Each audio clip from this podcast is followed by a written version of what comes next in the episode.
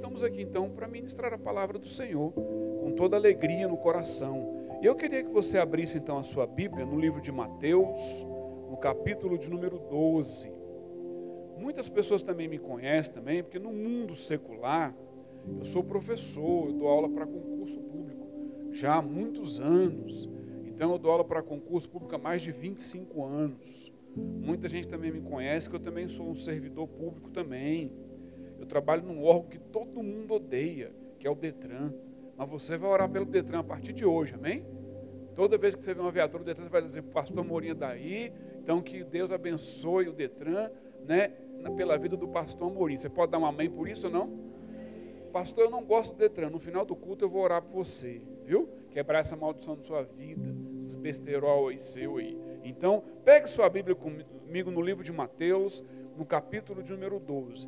Se você puder, se coloque em pé para que nós possamos ler a palavra do Senhor com toda reverência, amém? Mateus, capítulo de número 12. Nós vamos ler a partir do versículo 22. A partir do versículo 22, então, os homens aqui queriam acusar Jesus, olha aí, hein? Então diz assim a palavra do Senhor: Depois disso, levaram-lhe um endemoniado, que era cego e mudo, e Jesus o curou de modo que ele podia falar e ver. Todo o povo ficou atônito e disse: Não será este o filho de Davi? Mas quando os fariseus ouviram isso, disseram: É somente por Beuzebu, o príncipe dos demônios, que ele expulsa demônios.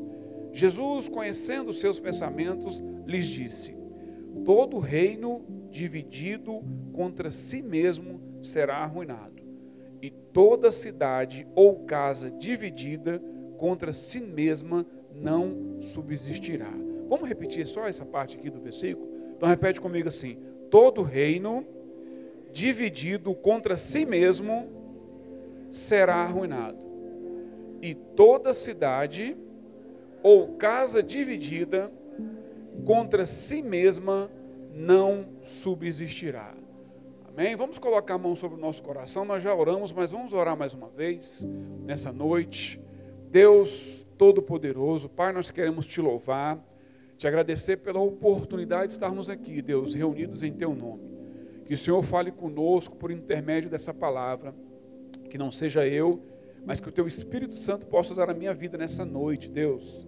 Que por intermédio dessa palavra o Senhor nos oriente, o Senhor nos ensine, o Senhor nos alerte o Senhor possa abrir os nossos olhos espirituais, o nosso entendimento, para que nós possamos, ó Pai, cumprir a tua vontade e que possamos sair daqui cheios do teu espírito. É o que nós te pedimos nessa noite, em nome de Jesus.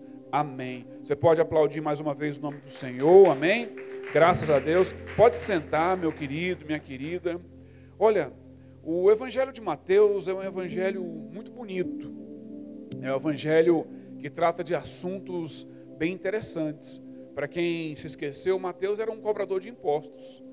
E depois, inclusive, que Jesus né, foi ressurreto, depois que ele foi crucificado, morto e subiu aos céus, Mateus continuou no ministério, só que agora como missionário. Então, o evangelho escrito por ele, por intermédio né, do poder do Espírito Santo, trata de assuntos como, por exemplo, a genealogia, ou seja, ele trata de como foi que surgiu né, a situação, ou seja, os, os antepassados de Jesus. Ele trata também um pouco do ministério de Jesus. Mateus também fala muito sobre ensinamento. Ele fala sobre a proclamação do reino. São temas que foram utilizados né, no, no Evangelho de Mateus. Nesse capítulo 12, estava acontecendo então um momento de cura. Jesus então estava com seus discípulos e um homem acabou de ser curado. E aí então as pessoas questionavam, afinal de contas, quem é Jesus? Quem é Jesus? E alguns diziam então que Jesus curava, né, por efeito de Beuzebu. Mas Jesus então, ele deixou muito claro, olha, como é que eu posso curar, como é que eu posso libertar alguém que está endemoniado, né, usando os poderes de Beuzebu? Não. Jesus falou claramente, olha, uma casa dividida, um reino dividido, ele não que subsiste. Ele não consegue prosperar. E aí, quando a gente fala em casa dividida, eu trago isso então para os nossos dias de hoje. Porque nós estamos no ano de 2024. E no ano de 2024 foi determinado, então, na nossa igreja, que esse ano é o ano da nossa dupla quê? honra. É o ano da dupla honra. E se é o ano da dupla honra, então Deus vai nos honrar o quê? Duplamente. Quantos creem nisso? Amém? Só que tem um detalhe. Olha só, a honra de Deus sobre nós, ela vem pelo poder da palavra de Deus. E a Bíblia diz que a fé ela vem pelo ouvir e ouvir o quê? Da palavra de Deus. Então, quando nós escutamos a palavra, isso gera em nós fé. Mas não adianta nós sermos apenas ouvintes da palavra. Nós precisamos o quê? Colocar a palavra em prática. E o lugar melhor para você colocar a palavra em prática, e o lugar mais difícil de se colocar a palavra em prática, é dentro da sua casa. Por isso que Jesus fala, uma casa dividida, ela não o quê? Prospera. E muitas casas hoje se dividem. Muitas famílias se racham o quê? ao meio. E isso por quê? O que leva uma família a se dividir? O que leva famílias a serem divididas? O que leva reinos a serem divididos? Muitas vezes reinos, famílias, casas se, de, se dividem principalmente tá, em razão o quê? do poder. Poder, dinheiro, fama divide as pessoas. Hoje nós temos muitas famílias divididas em razão do dinheiro. Quantas empresas existiram em Brasília que hoje não existem mais, porque quando o patriarca, quando a pessoa que coordenava a empresa, o dono da empresa, quem criou a empresa, quem bateu o primeiro prego lá, morreu, os filhos não conseguiram o quê? Tocar o negócio. Muitas famílias. Eu conheci uma empresa gigante em Brasília não vou dizer o nome por uma questão de ética. Mas aí então esse senhor, ele acabou ficando doente. Inclusive ele até aceitou Jesus antes de falecer. E ele teve um câncer e ele acabou, ele vinha a falecer. Ele tinha um primeiro casamento onde se tinha um, um filho e duas meninas, duas mulheres. E no segundo casamento ele tinha mais um outro filho. Acontece que com o falecimento dele, a família não conseguiu tocar a empresa como ele tocava. Por quê? Porque todos eles queriam o quê? O poder. Todos eles queriam o quê? A fama, o dinheiro. E isso fez com que a família o quê? Rachasse. Hoje essa empresa deve milhões aos seus trabalhadores. Milhões. Hoje todos os herdeiros não conseguem inclusive mais tocar o negócio. O negócio acabou, faliu essa empresa não consegue participar mais nem de licitação, tá? tanto no GDF quanto no governo quê? federal. Essa empresa foi de declarada uma empresa inidônea por conta de não conseguir cumprir o quê? Os seus contratos. E essa empresa foi a maior empresa do ramo que eles tinham. Foi a empresa mais conceituada. Por muitos e muitos anos, eles foram pessoas que foram contratadas para exercer atividades não só em Brasília, mas quase que no Brasil todo. Essa empresa foi gigante. E quando então o pai falece, o patriarca falece, o que, que acontece então? A empresa o quê? Se racha, porque ali existia uma casa o quê? Dividida. E Jesus está nos orientando a, respeito disso. Olha, com uma casa dividida ela não prospera. E isso é um desafio para todos nós que somos pais aqui. Quem são pais aqui? Levante a mão nessa noite. Ó, então, nós que somos pais e que seremos futuros pais, viu?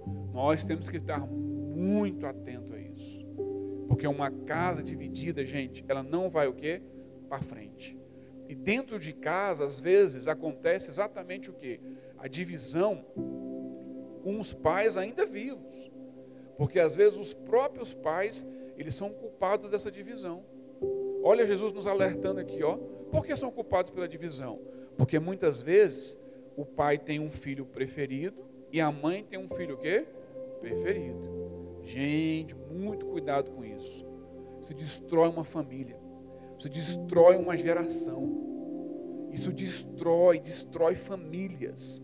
Isso acaba, acaba com as pessoas. E a Bíblia retrata situações assim.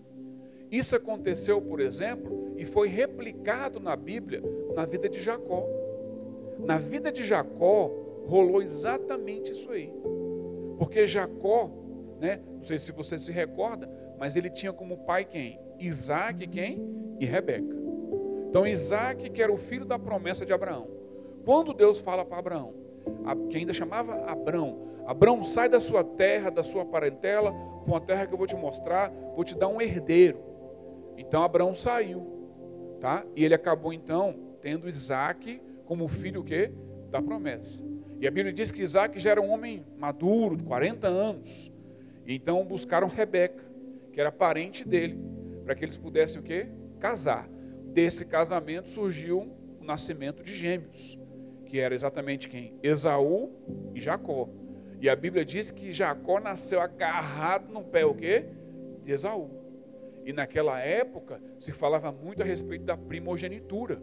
O filho primogênito, ele tinha direitos, né, maiores do que o segundo filho, do que o terceiro e assim por diante. Hoje a lei já não permite isso. Hoje no nosso direito civil, tá, os filhos têm os mesmos o quê? Direitos, a herança, legal? Um pai não pode querer deixar um testamento só para um filho. A lei impede esse tipo de situação. Mas naquela época na Bíblia era diferente. Então o que aconteceu? Esaú nasceu primeiro. E o tempo foi passando. Só que Jacó, que era o pai deles, né? Perdão, Isaac, que era o pai deles, tinha uma preferência por Esaú. E Isaac gostava muito de Esaú, porque Esaú era homem de caça. Ele ia para o campo, caçava. Então pegava né, aqueles bichos, matava, fazia comida para o pai. Já Jacó vivia o quê? Em tendas. Então Jacó era tipo o filhinho da mamãe e Isaac é, e na verdade Esaú era tipo o filhinho o quê? Do papai. Ali rachou a família. E um belo dia então, inclusive Jacó estava preparando uma comida, e Esaú chegou e Jacó falou assim: "Quer comer um pouquinho aqui do meu, né, guisado?" Que guisado era o que fazia naquela época. Hoje pode ser uma comida mais moderna nós temos uma comida muito gostosa que todo mundo gosta de comer em casa. Tem a comida japonesa, conhece? Chama soborô. Não conhece o que é soborô, não? É o que sobrou do almoço, a gente chega em casa e mistura, não é não? Soborô. Lá em casa, quando eu chegar em casa, eu vou comer um soborô gostoso. Né? Porque tem um negócio gostoso lá em casa, está me esperando. Ou então tem aquela comida francesa. Conhece a comida francesa? Restou do almoço é o que restou do almoço, a gente come de noite. E aí então Jacó preparou então lá um, né, um restou do almoço, um soborô. E aí então Esaú falou: dá um negócio dessa comida aí, dá um pouco aí, dessa macarronada aí. E aí Jacó falou assim: só se você me vender o quê? A minha primogenitura, a tua primogenitura. E aí Esaú dispensou: ah, para que serve isso? Mas a vida foi andando e ele dispensou, comeu da comida. Com o tempo foi passando e Isaac estava já pertinho de morrer. E aí Rebeca, que gostava de Jacó, falou assim: Jacózinho, meu filhinho, vem aqui que a mamãe quer te falar um negócio. Seu pai está para morrer e ele vai liberar uma bênção sobre a vida de Esaú. Mas corre lá para ele abençoar você, para você ser abençoado bota aqui assim, ó, um negócio assim para o seu, seu braço ficar cabeludo igual do seu irmão. Eu vou preparar aqui uma comida gostosa, você leva para o seu pai. E aí foi isso que aconteceu. E quando Esaú chegou com a comida para entregar para o pai, achando que seria abençoado com a primogenitura, aí que Isaac falou: Eu já te abençoei. Ué, mas o que, que aconteceu? E acabou abençoando foi meu irmão. Nisso, para resumir a história e trazer para os dias de hoje, Esaú jurou matar o quê? Jacó. Pronto. Ali a família estava o quê? Dividida. Porque quando Rebeca ficou sabendo da história, falou assim: pega suas coisas, Jacó, e vai para a casa do meu irmão, o quê? Labão. Corre, porque teu irmão diz que quando o pai morrer, ele vai o quê? Te matar. E aí então aquela família ficou dividida. Um ficou para um lado, o outro ficou para o outro lado. Mas olha só, por que, que gerou a divisão nessa, nessa casa? Foi exatamente o que? Poder, dinheiro, fama. Nos dias de hoje, tem muitas famílias se dividindo assim, por conta de poder, por conta de dinheiro e de fama. Pastor, então o que, que eu posso fazer para que a minha família não se divida? O que, que eu posso fazer? Que atitudes eu posso ter para minha família não ter, não ser uma família o quê? Dividida. Porque Jacó ficou durante 20 anos na casa do seu tio Labão. Lá ele trabalhou, lá ele casou, lá ele prosperou. Mas ele sempre teve no coração um dia o quê? De voltar. Até que ele voltou. Mas 20 anos, gente, sem se falar, é muito triste. É ou não é verdade? Na minha família tem isso. Tem pessoas que não se falam há mais de 20 anos. Tem pessoas que morreram na minha família sem se falar. Sem se falar.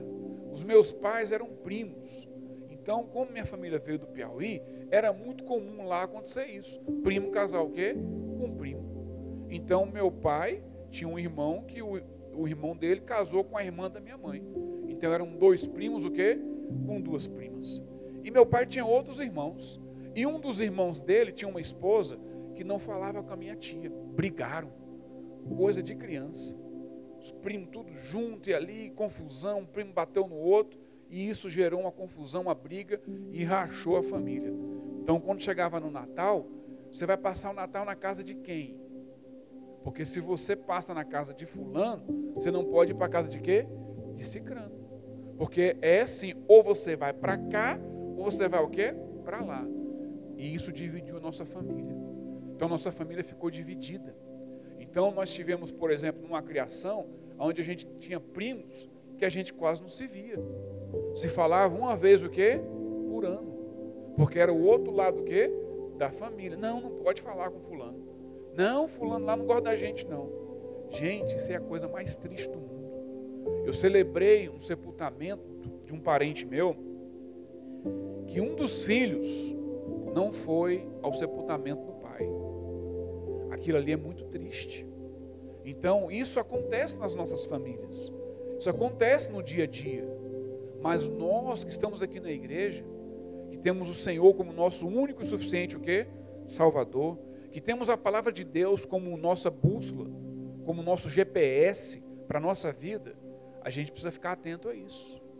Porque o coração do homem ele é enganoso.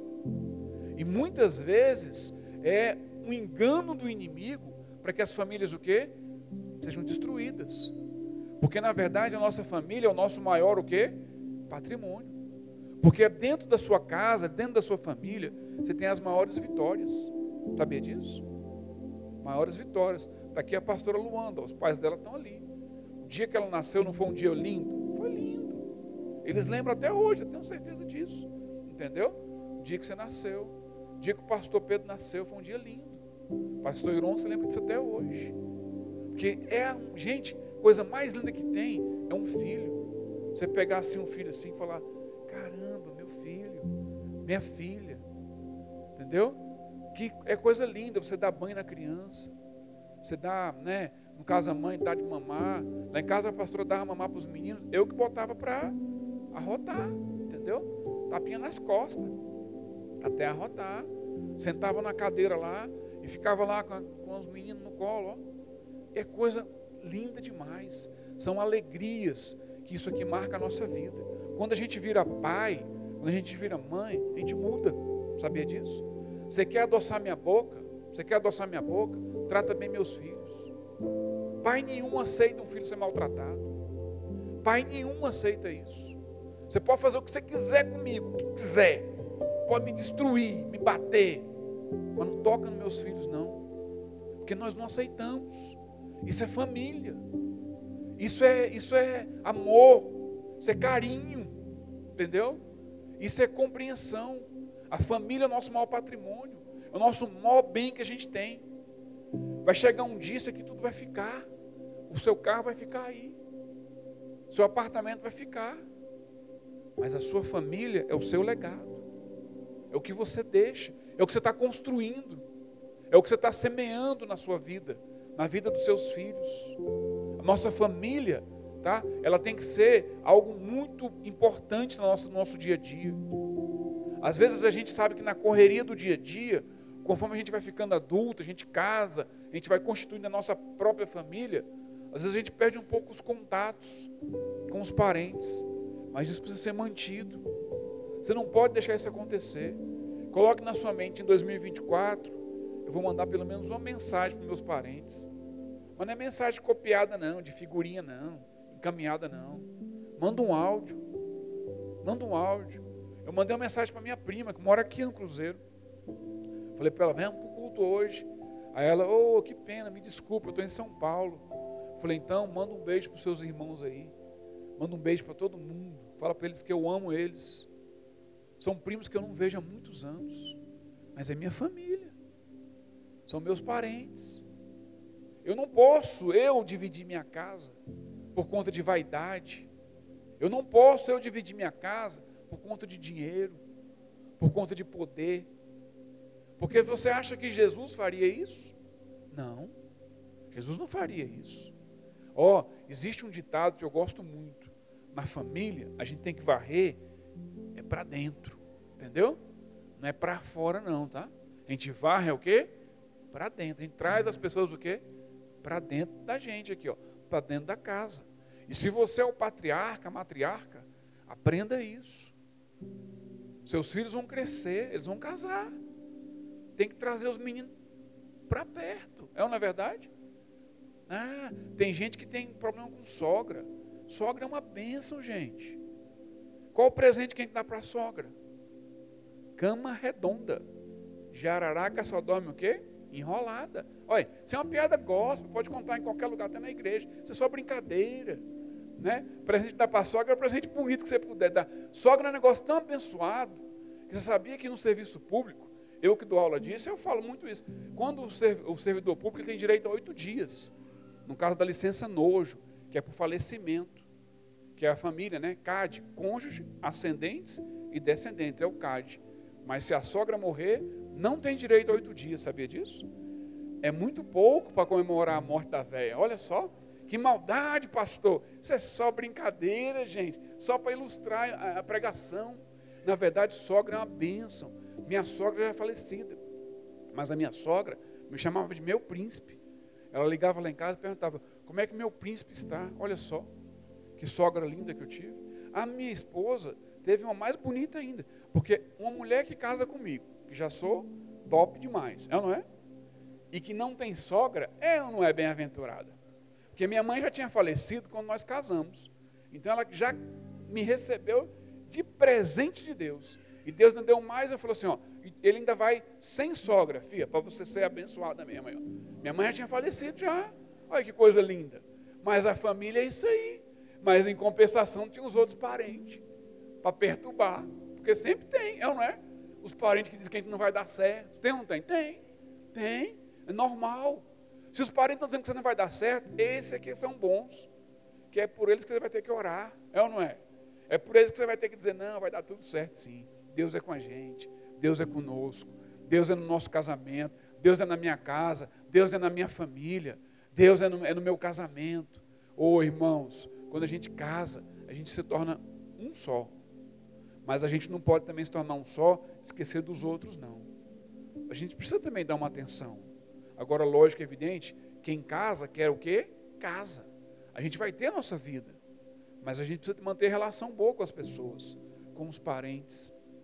Tá? Aqui, Jacó, ele foi ter a vida dele longe do irmão Esaú. Mas você vai ver daqui a pouquinho, eu vou te mostrar que lindo foi o reencontro deles. Eles passaram 20 anos distantes. 20 anos sem se falar. 20 anos. Vem o Natal. Não tem como desejar para a pessoa Feliz Natal. Vem um ano novo. Não desejei o ano novo para aquela pessoa. Não falo com ela. 2024 é ano de dupla honra. É ano de você restabelecer laços. Talvez esse parente que você não fala com ele há muitos anos, Talvez nem vai encerrar o ano de 2024.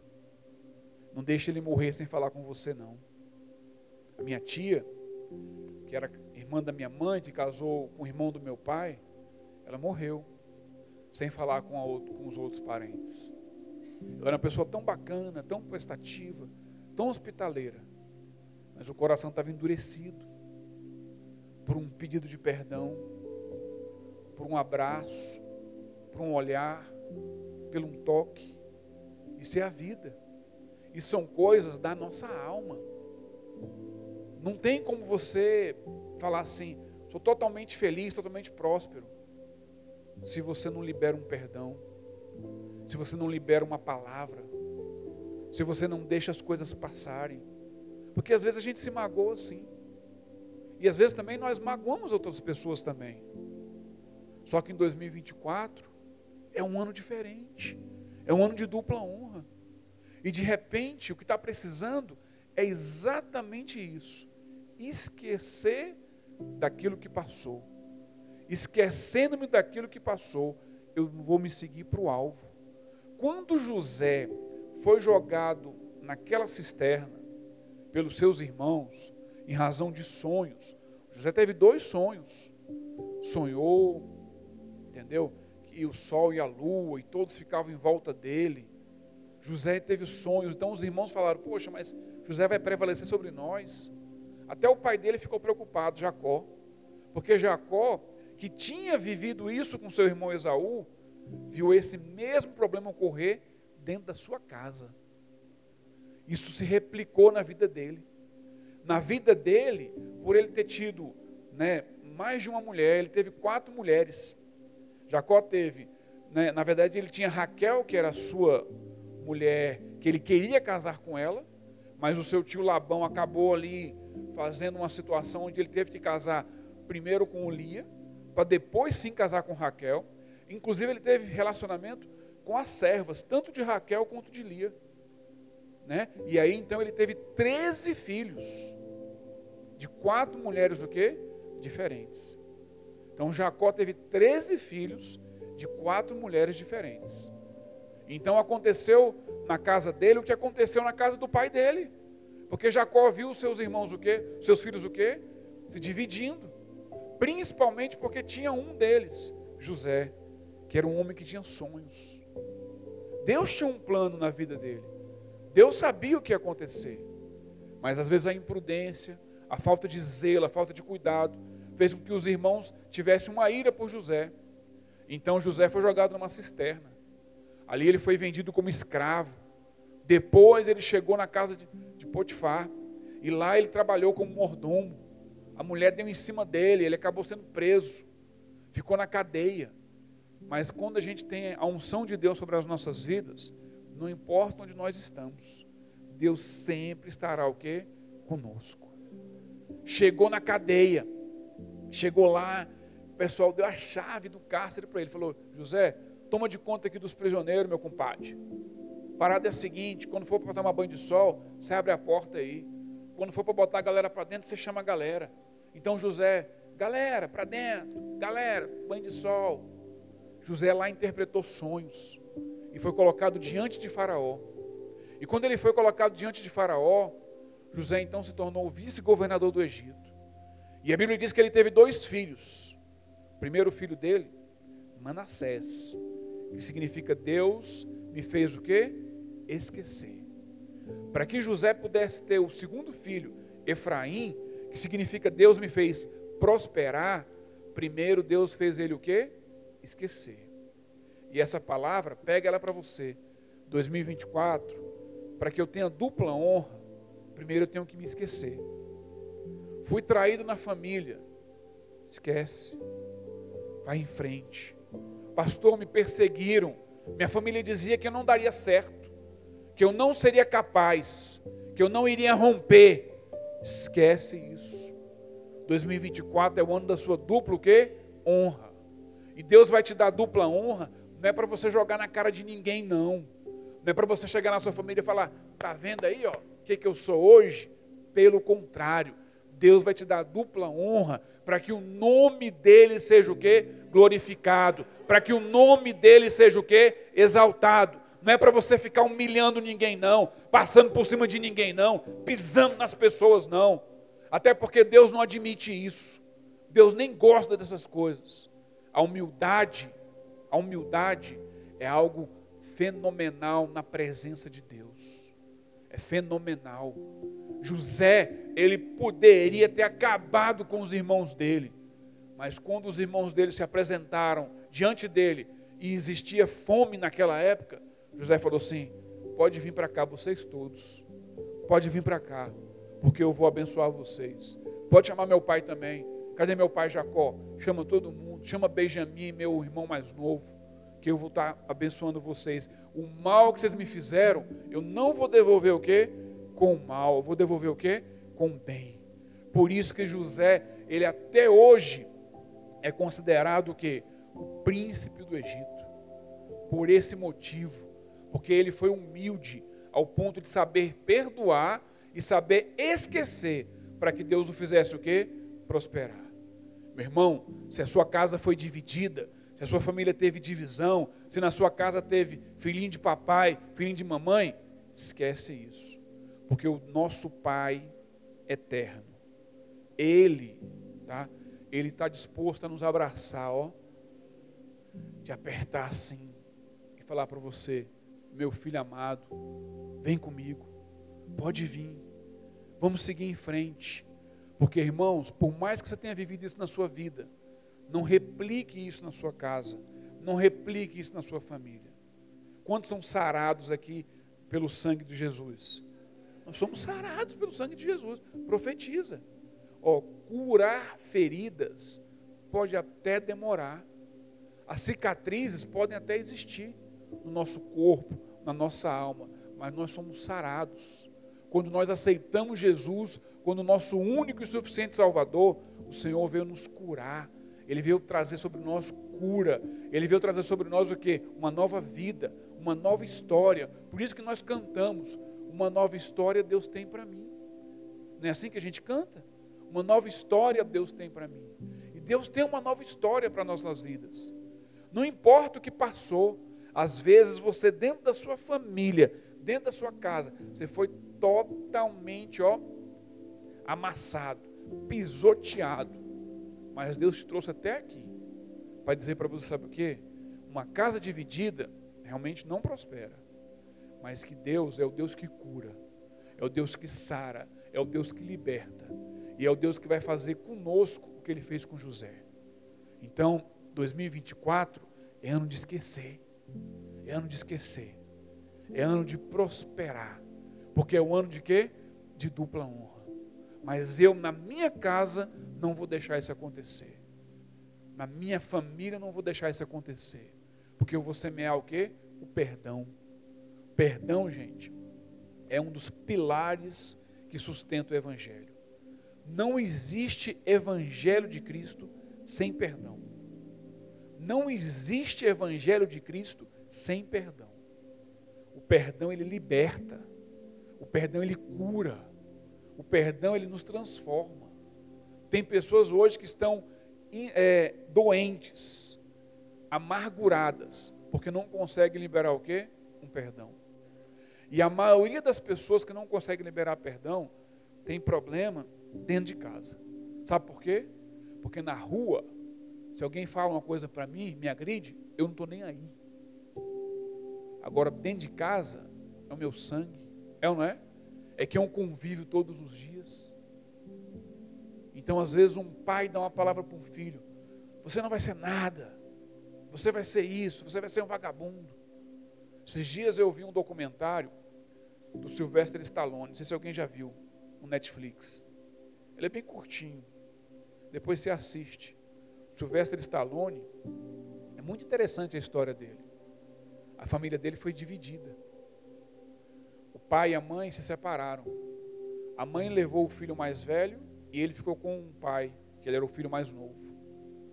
O nascimento dele já foi complicado, teve um problema, por isso que ele tem a boca meio paralisada, aquela paralisia facial dele. E ali ele conta que o pai dele era um homem muito agressivo, que batia nele, que agredia com palavras, que dizia que ele não daria certo. E ele venceu como roteirista de filme, como ator e diretor. Mas o que é interessante na história dele? Que mesmo a família dele sendo dividida, depois ele conseguiu ter um momento com o pai.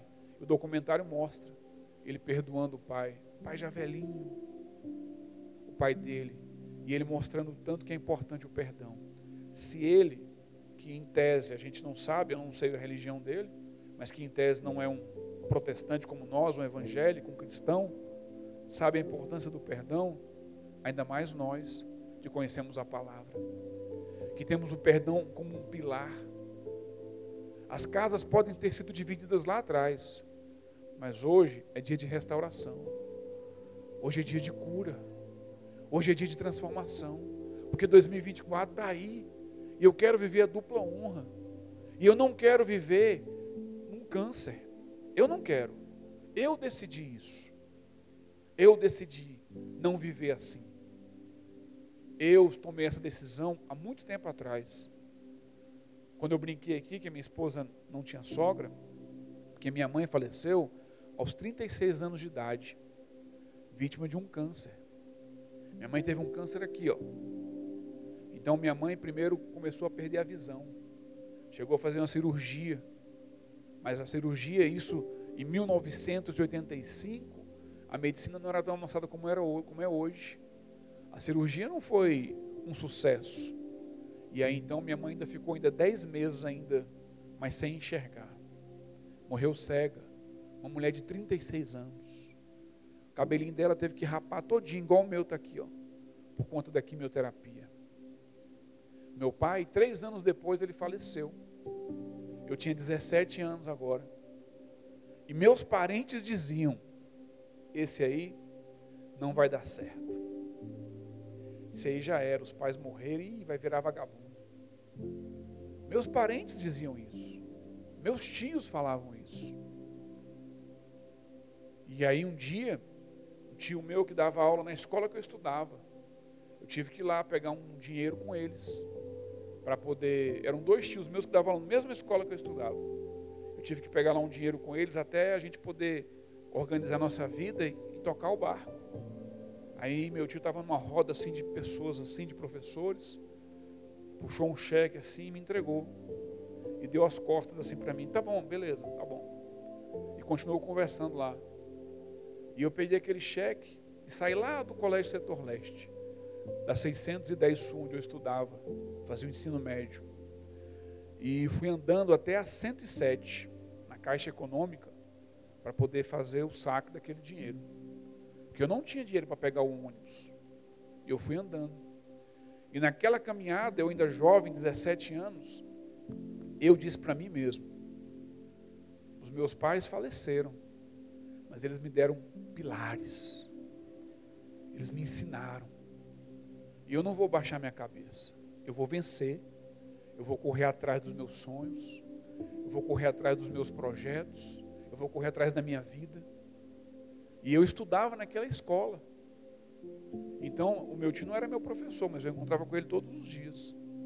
E aquilo ali para mim foi um combustível para eu estudar mais ainda, para eu correr atrás. Quando a minha primeira filha nasceu, nós estávamos no hospital, e esse meu tio foi o primeiro a ir no hospital. E ele chegou lá e falou assim: É, cara, você venceu. Você venceu. Por mais que naquele momento a minha família tivesse dividida. Mas ele disse para mim: Você venceu. Você se, se tornou o herói da nossa família. Esse meu tio já faleceu. Mas antes dele falecer, ele foi várias vezes no meu local de trabalho. Me visitou. E falou assim: Eu tenho orgulho de você. Eu tenho orgulho. Talvez esse seja o maior legado que eu vou deixar para os meus filhos. Para que eles nunca venham ter uma casa dividida pelo poder, pelo dinheiro, pela vaidade. Porque tudo passa. Tudo nessa vida passa. Não seja vaidoso ao ponto de achar que você é melhor do que ninguém. Porque a minha mãe estava tão bem, linda, no dia 7 de setembro. Mas em novembro, quando fomos à escola renovar a minha matrícula, minha mãe já estava passando mal desmaiou na porta da escola. E um ano depois, minha mãe faleceu aos 36 anos. E eu tive junto com meu pai de colocar as flores no caixão. Meu pai, um homem forte, mas de repente, com o falecimento da minha mãe, ele sentiu, sentiu, e enfermidades que ele tinha tido no passado reapareceram. Ele não resistiu e veio a falecer. Eu tenho uma irmã que saiu da nossa casa já casada.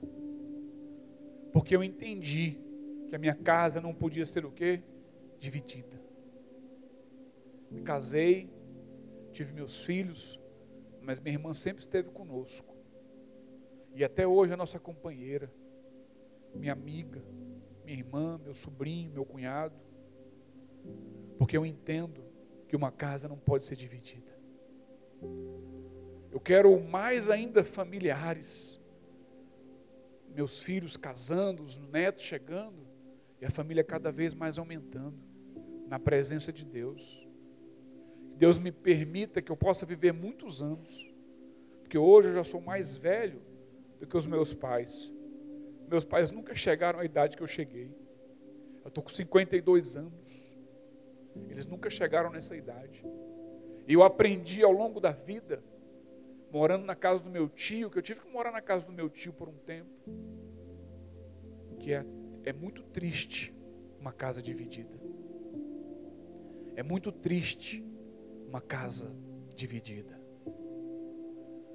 Muitas vezes eu senti saudade dos meus pais, pensando se eles estivessem aqui, eu não passaria por isso não teria passado por isso. Se hoje você tem seus pais, valorize, agradeça a Deus, agradeça, mesmo que você já esteja casado, não se distancie deles, não se distancie das pessoas mais velhas, porque um dia nós também ficaremos velhos. Eu não quero ficar um velho sozinho, solitário. Respeite os idosos. O apóstolo Paulo, quando escreveu para Timóteo, ele disse: Timóteo, você é jovem. Você vai ser um pastor jovem, Timóteo. Mas trate os mais velhos e os repreenda como se fossem seus pais. As moças e os moços como se fossem o quê? Seus irmãos. A família é o nosso maior patrimônio.